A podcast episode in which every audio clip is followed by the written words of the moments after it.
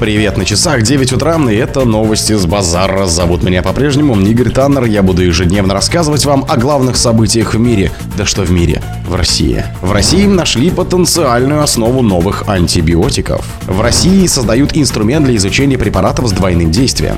Дженнифер Лопес осудили за поздравление Бен Аффлека с Днем Отца. Кинокомикс Флэш возглавил прокат в России и СНГ за выходные. Спонсор подкаста Глаз Бога. Глаз Бога это самый подробный и удобный бот пробива людей, их соцсетей и автомобилей в Телеграме. Противомикробную активность наночастиц аспарагината хитозана исследовали ученые СГУ совместно с коллегами из ОРФУ. По их словам, синтезирование ранее соединений может стать основой целого ряда новых лекарств, в том числе антибиотиков. Результаты опубликованы в журнале «Микробиологи». Хитозан – производная природного полимера хитина, ключевого элемента экзоскелета членистоногих. Это соединение обладает антибактериальным, противовирусным и противогрибковым действием. В некоторых условиях вещество способно проявлять антитоксичную, иммуностимулирующую и противовоспалительную активность, рассказали ученые. Команда исследователей Саратовского государственного университета имени Чернышевского совместно с коллегами из ОРФУ ранее синтезировала аспарагинат хитозана, производные хитозана и L-аспарагиновой кислоты. Новая работа коллектива посвящена изучению биологической активности наночастиц этого соединения, обладающего, по словам создателей, большими перспективами в фармакологии и биотехнологиях. Для получения наночастиц научный коллектив разработал новый метод, по их словам, не описанный в мировой и отечественной литературе. Добавление наночастиц нашего соединения приводило к массовой гибели стафилококка, кишечной палочки и других грамположительных и грамотрицательных бактерий. В перспективе мы намерены использовать эти свойства нашего соединения для разработки новых антибиотиков. Соединение, как объясняли ученые, полностью совместно с клетками крови и другими тканями организма. Биотестирование показало, что наночастицы нового соединения способны в несколько раз ускорять рост клеток соединительной ткани. В России создадут инструмент для изучения препаратов с двойным действием. Ученые Института цитологии и генетики Сибирского отделения проводят исследования по лечению нейродегенеративных заболеваний препаратами, которые сейчас применяются для лечения других болезней. По их словам, изучение молекулярных процессов в здоровых нейронах и клетках с патологиями поможет в адаптации зарегистрированных медикаментов для расширения их области применения. Как сообщили в институте, новые биологически активные вещества извлекаются из природных материалов и синтезируются с нуля постоянно. Но процесс внедрения их в качестве лекарств идет в разы медленнее. Ученые пояснили, что для входа на рынок препарат должен пройти не менее четырех фаз клинических испытаний. В зависимости от заболевания этот процесс может занять несколько лет, а может тянуться десятилетиями. Это вынуждает специалистов работать над тем, чтобы расширить область применения лекарств, прошедших все клинические испытания, так как некоторые из них способны лечить сразу несколько болезней.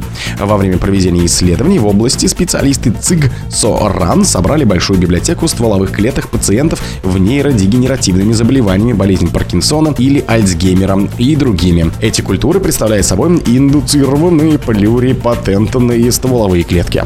Дженнифер Лопес осудили за поздравление Бен Аффлека с Днем Отца. Пользователи все-таки осудили Дженнифер Лопес за пост с поздравлением Бена Аффлека с Днем Отца. Им не понравилось, видите ли, откровенное фото, которое актриса разместила в публикации. На снимке Аффлек предстал с обнаженным торсом. А где это фото с детьми? Мне нравится Дженнифер, но этот пост странный. Ему позаботиться о собственных детях. Какое странное противное фото. Не знаю почему, но пост меня немного пугает. Никто не попросил об этом фото. Это любовь такая постановочная. Почему вы публиковали фото мужа из душа? Неужели это знак уважения к нему как к отцу? Это очень странно, написали пользователи в комментариях. Также подписчика возмутило, что Джей Ло не упомянула ни своего родителя, ни отца своих детей, Марка Энтони. В сети жаловались, что вместо снимков с двойняшками Максом и Эми артистка опубликовала кадры с любимым мужиком. Джей Ло проигнорировала собственного батю в этот праздник. Ты родила от Марка Энтони, это он отец твоих детей, так почему бы не упомянуть его с днем отца Марк Энтони? Но были и те, кто заступился за Лопес.